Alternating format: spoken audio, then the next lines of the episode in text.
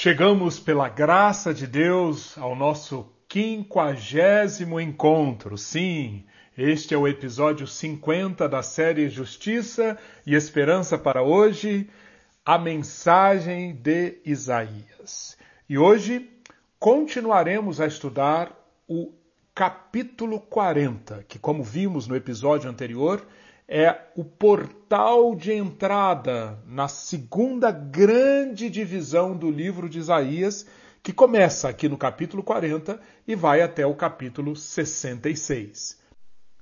O tema de hoje será o mesmo do episódio anterior. Nós continuaremos a aprender com Isaías como reabastecer o tanque da esperança.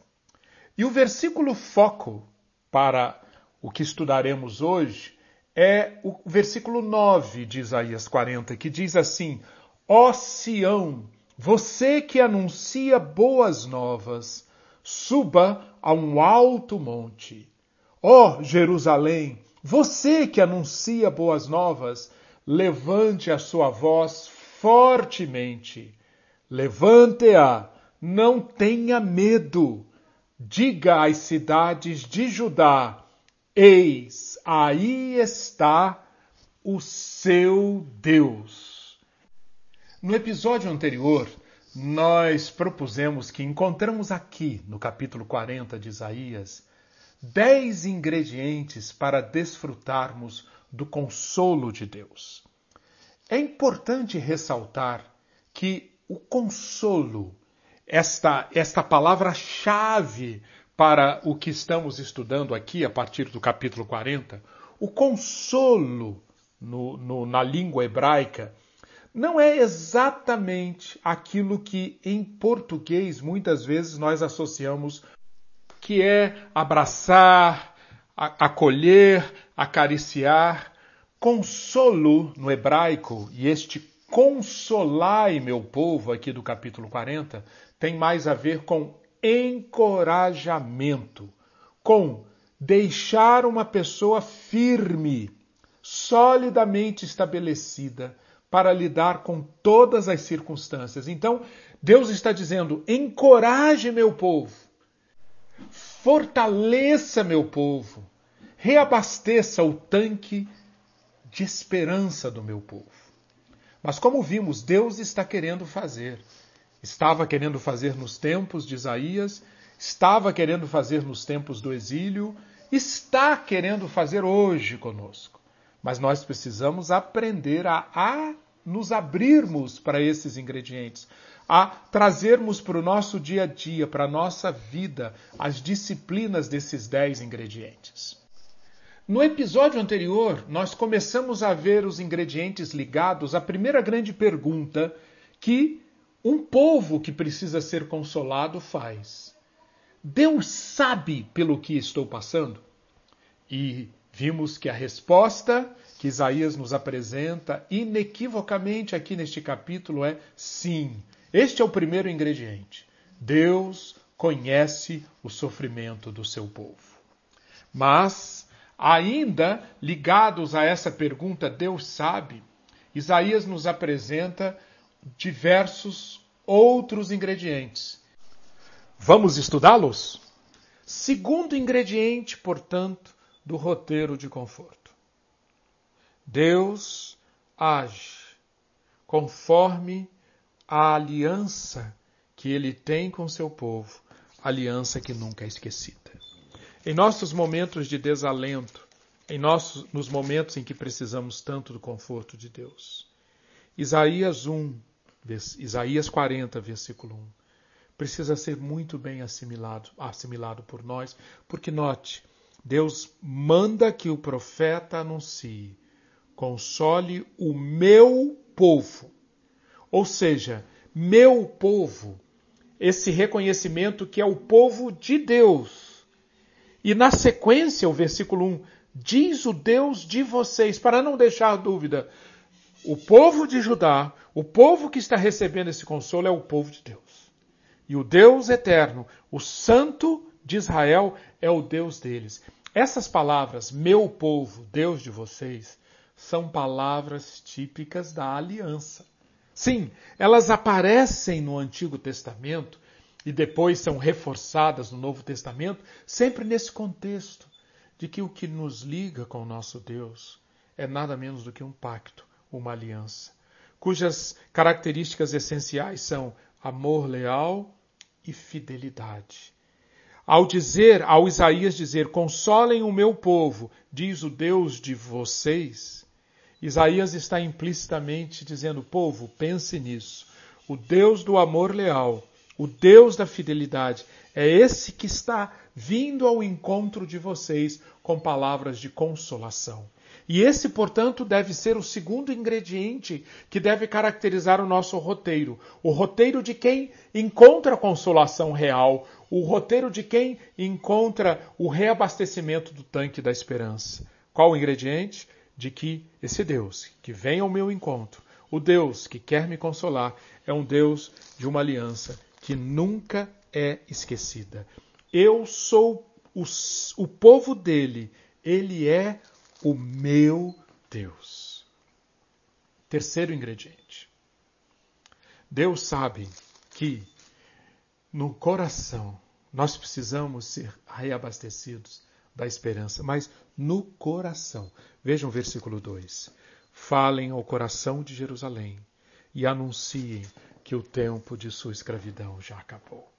É muito interessante isso, porque falar, porque essa preocupação de Deus de deixar na, esse, esse, esse, esse item na profecia, falem ao coração de Jerusalém. Não falem só a mente, não falem só as emoções, falem ao coração. Porque falar ao coração de alguém nas Escrituras é falar de encorajamento. O encorajamento, ele tem diversos aspectos. Às vezes ele é admoestação, às vezes ele é afeto, às vezes ele é um elogio, mas o encorajamento, sempre que surge, o propósito dele é induzir alguém que pode estar paralisado pelas circunstâncias, em geral paralisado, congelado pelo medo, pelo desânimo, induzir alguém a ter ânimo e fé, a ter fé e esperança. Esse é o grande objetivo do encorajamento bíblico. E esse encorajamento é o que está expresso aqui com essa lindíssima essa lindíssima frase: falem ao coração de Jerusalém. E digam o quê? Digam que eles podem ter esperança, porque três, três anúncios são feitos aqui no versículo 2. O tempo da sua escravidão já acabou. A sua iniquidade está perdoada. Ela já recebeu em dobro das mãos do Senhor por todos os seus pecados. Mas temos mais um ingrediente aqui. Ingrediente 4. Esse Deus que quer consolar. Esse Deus que é um Deus que nunca esquece a sua aliança. Esse Deus que quer falar ao coração. Esse Deus providencia, dá ordens, para que a palavra dele seja anunciada. Que coisa linda! Ele não fica oculto, ele não fica na dele. É um Deus que é um Deus que, se, que comunica-se através de sua palavra. E esta é uma, é uma ênfase que encontramos aqui nessa primeira parte do capítulo 40, que vai do versículo 1 ao versículo 11. Observe bem, depois você veja com cuidado Quantas vezes ocorre palavras, expressões ligadas ao falar de Deus? No versículo 2, falem ao coração de Jerusalém. No versículo 3, uma voz clama, uma voz fala em alta voz. No deserto preparem o caminho do Senhor. Versículo 6, uma voz diz: Proclame. Versículo 9. Ó Sião, você que fala, você que anuncia boas novas, levante a sua voz fortemente. Versículo 8. A palavra do nosso Deus permanece para sempre. Que, que aspecto importantíssimo. Deus fala Deus encontra maneiras de se comunicar conosco, não importa qual a intensidade de abismo pelo qual estejamos passando, não importa o quão, o quão escuro seja o túnel no qual achamos que nos encontremos. A palavra de Deus é enviada e a palavra de Deus chega até nós, se permitirmos que ela seja ouvida.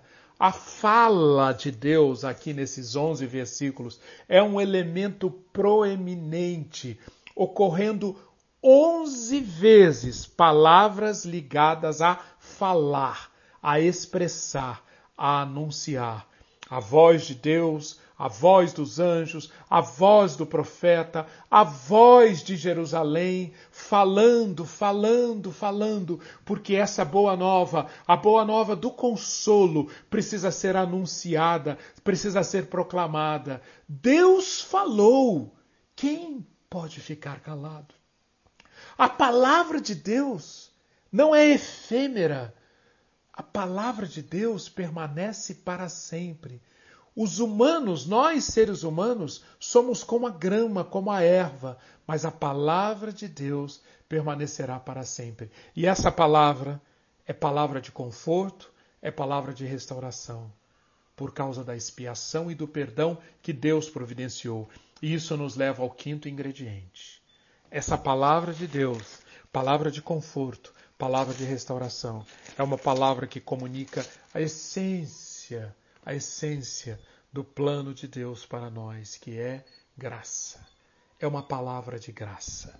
É uma palavra de restauração, não com base no mérito, não com base nas obras, não porque Jerusalém, não porque os habitantes de Jerusalém que agora estão no exílio, agora são bonzinhos, agora são justos. Não, não. No versículo 2, Deus diz: A sua iniquidade foi perdoada, independentemente das suas obras. Perceba bem, preste atenção nisso. Se nós queremos aprender a viver como servos de Deus, e esse é o propósito de Deus para nós, nós precisamos sim experimentar da santidade de Deus, precisamos experimentar experimentar a vida, crescermos na confiança e nós precisamos de esperança, como eu já expliquei. Em todos esses aspectos, santidade, confiança e esperança, o caminho para a vida de servo passa por uma experiência da graça de Deus. A graça de Deus é, é, é como o Novo Testamento traduz o amor leal, que é a essência da aliança. Deus não foi obrigado a libertar seu povo. Não. O povo foi disciplinado, foi amplamente advertido e foi, e foi muito e foi muito avisado sobre as consequências da sua descrença. Mas o povo persistiu. E Deus não teria obrigação nenhuma de mudar a história. O povo estava recebendo aquilo que merecia. O exílio foi mérito. Mas mesmo assim, esses capítulos que nós estamos estudando aqui vão falar de um Deus de graça.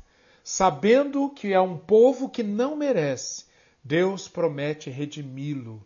Deus promete, sem prata, sem preço, sem nenhum pagamento que estivesse à altura daquilo que Deus estava fazendo. Isaías 55:1 ah, todos vocês que têm sede, venham às águas. Vocês que não têm dinheiro, venham, comprem e comam. Sim, venham e comprem, sem dinheiro e sem preço, vinho e leite. O que, que é isso? É a palavra da graça. A palavra da graça que é essencial no trabalho de restauração de Deus. Cinco ingredientes vimos até aqui, para o real conforto. Primeiro ingrediente: Deus conhece o sofrimento do seu povo. Segundo ingrediente: Deus sempre leva em conta a sua aliança, que nunca é esquecida. Terceiro ingrediente: Deus sabe que nós precisamos ser reabastecidos de esperança no coração e Deus quer falar ao nosso coração. Quarto ingrediente: Deus providencia a sua palavra, a palavra que permanece para sempre. E ele providencia seus mensageiros para espalhar a sua palavra de conforto, de restauração. Quinto ingrediente: a palavra de Deus é uma palavra de graça, é de perdão imerecido, é de demonstração do amor leal e da fidelidade. Qual é o sexto ingrediente que nós encontramos aqui em Isaías 40? Nós vimos que existem três grandes perguntas como pano de fundo de Isaías 40. Será que Deus sabe a minha situação? Segunda pergunta: será que Deus quer me consolar? Deus quer me salvar? Terceira pergunta: será que Deus pode? Para cada uma dessas perguntas, Isaías apresenta esses ingredientes, essas respostas. Isaías mostra que sim, Deus sabe, Deus conhece o sofrimento do seu povo. Isaías mostra, no segundo ingrediente, que Deus nunca esquece a aliança baseada no amor leal e na fidelidade. Isaías, respondendo à pergunta se Deus quer confortar, se Deus quer libertar. Isaías diz que Isaías mostra que Deus sabe que nós precisamos ser abastecidos de esperança no coração. E ele transmite, ele ordena palavras para que sejam faladas ao nosso coração. Essa palavra de Deus é o ingrediente 4. Deus providencia essa palavra através de diversos mensageiros em diversos momentos. E essa palavra é a palavra eterna, é a palavra que permanece para sempre. E é uma palavra de graça. Quinto ingrediente: aprendermos a, a nos ver como por natureza nós estamos imersos num ciclo ou num ambiente fora da graça, de desgraça, um ambiente governado pela soberba, pela insegurança e pela culpa. A graça de Deus vem ao nosso encontro e a palavra de Deus que restaura, que conforta, que renova a esperança é uma palavra de amor leal, de fidelidade que não depende de mérito, que não é uma resposta aos nossos méritos, às nossas virtudes. O perdão, a restauração é completamente merecido. Jerusalém, o tempo da sua escravidão já acabou. E isso é por graça. Isto é por graça. E a, então nós temos aqui preparado o terreno para os outros ingredientes. E o sexto ingrediente é o conforto verdadeiro, uma vez que nós ouvimos a palavra permanente de Deus. Uma vez que nós entendemos e discernimos que essa palavra é de graça, nós, como ingrediente 6, aprendemos que o conforto verdadeiro vem por nada menos que pela vinda do Senhor. É ninguém menos do que ele. Lembra-se, Emanuel, já anunciado há tanto tempo aqui no livro de Isaías. Emanuel, Deus conosco. Isaías 8, Isaías 9, Emanuel é anunciado como sendo a essência do que vai nos confortar verdadeiramente. Emanuel, Deus conosco, com a vinda dele, tudo, tudo será ajustado. Com a vinda dele, a glória será revelada. Leia comigo versículo 3. Uma voz clama: no deserto, preparem o caminho do Senhor. No ermo, façam uma estrada reta para o nosso Deus. Todos os vales serão levantados e todos os montes e colinas serão rebaixados. O que é tortuoso será retificado e os lugares ásperos serão aplanados. Por quê? Porque a glória do Senhor se manifestará e toda a humanidade haverá, pois a boca do Senhor o disse. Sim, a revelação da glória de Deus com a chegada do Emanuel. O conforto que Deus quer oferecer a um povo pecador e arruinado. Esse conforto vem quando nós abandonamos a, as falsas esperanças, quando nós deixamos de lado qualquer tipo de ídolo, quando nós nos despojamos de qualquer outra fonte de encorajamento e vemos que a causa do encorajamento real é unicamente a atividade do Senhor Deus, a sua entrada na esfera da atividade humana. nem Israel, nem qualquer outro poder humano é a causa do conforto que está aqui sendo proclamado. É a vinda de Deus que nos conforta. É a revelação dele aos olhos humanos. O Senhor vem. E Isaías, aqui no versículo, nos versículos 3 a 5, ele mostra que vem através de um deserto. Nem o deserto é capaz de impedir que o caminho do Senhor seja preparado. Nada que é tortuoso é capaz de, de ser um obstáculo para a chegada do Senhor. Mesmo os lugares ásperos, lugares ásperos, o que é tortuoso, o deserto, o ermo, tudo isso será tratado. E para tudo isso, Deus providenciará um caminho, uma solução para se manifestar. A única coisa que nós podemos fazer é permitirmos que o caminho dele seja preparado e que nós participemos desse preparo do caminho para a vinda do Rei. O povo ainda não vê o Rei, mas o povo ousa acreditar que esse rei está vindo. Portanto, mesmo aqueles que antes estavam paralisados pelo desânimo, pelo desespero, como nós lemos no versículo 27, pelo medo, esses, quando ouvem essa palavra de que o rei chegará, não importa se há deserto, se o lugar é ermo, se é tortuoso, se é áspero. O povo ousa acreditar que ele está vindo e se enche de esperança. O resultado disso, no versículo 5, então, é que, com a vinda do Senhor, a glória dele será revelada. A revelação da glória de Deus, preste atenção, é um dos conceitos dominantes em todo o livro de Isaías. Procure ao longo dos 66 capítulos e você verá como glória está presente do início ao fim. Nada menos do que 37 ocorrências da palavra glória. A glória de Deus é a manifestação da sua realidade absoluta.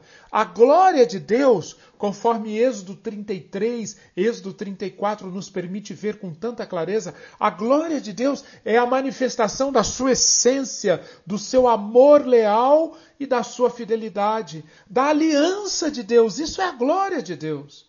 O grande pecado da humanidade é a nossa tentativa de acharmos que nós nós temos a realidade, nós temos, nós somos autossuficientes, nós podemos escolher e garantir as nossas fontes de glória.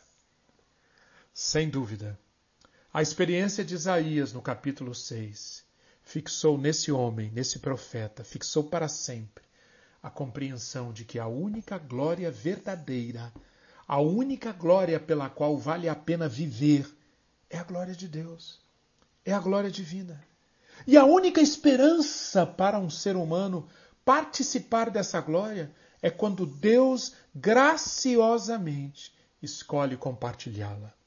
Leia, sobretudo, no Evangelho de João, como essa mensagem da glória de Deus como sendo a revelação do amor leal e da fidelidade da aliança. João 1,14. O Verbo se fez carne, habitou entre nós, vimos a sua glória, a glória cheia de graça e verdade.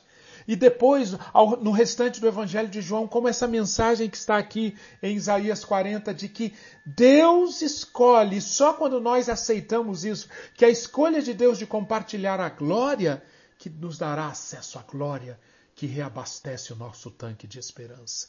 Leia, por exemplo, João 17, de 22 e 24. Note que o que está em vista aqui, nesse capítulo 40 e nos capítulos seguintes, não é apenas a promessa do retorno do exílio, mas a realização do propósito salvador de Deus para todo o mundo. E esse propósito salvador de Deus é muito bem descrito por essa expressão Salvação é a glória do Senhor se manifestando para que toda a carne, para que toda a humanidade veja. E esta certeza é assegurada, e essa esperança pode ser mantida, sabe por quê? Porque a boca do Senhor o disse. Final do versículo 5.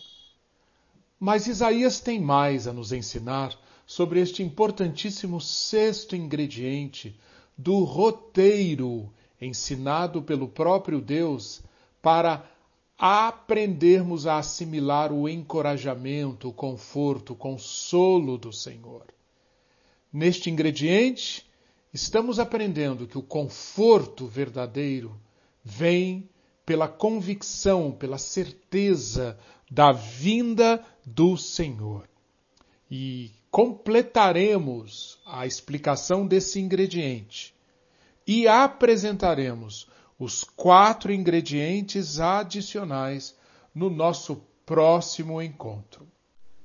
Aproveite este momento antes do próximo episódio para revisar todos os ingredientes que vimos até aqui e permitir que o Espírito Santo de Deus indique ao seu coração, à sua mente, se você de fato está assimilando, se você de fato está trazendo para a sua vida na prática todos esses maravilhosos ingredientes para encontrarmos o real conforto, o real consolo, ingredientes ensinados pelo profeta Isaías. Estude, medite, ore sobre este assunto e eu Clamo ao Senhor a oração que Paulo faz pelos Colossenses no capítulo 1, a partir do versículo 9, que você transborde do pleno conhecimento da vontade de Deus em toda a sabedoria e entendimento espiritual, e desta maneira, assimilando a palavra do Senhor aqui em Isaías 40, você possa viver de modo digno do Senhor para o seu inteiro agrado, frutificando em toda boa obra e crescendo no conhecimento de Deus. Que assim seja. Amém.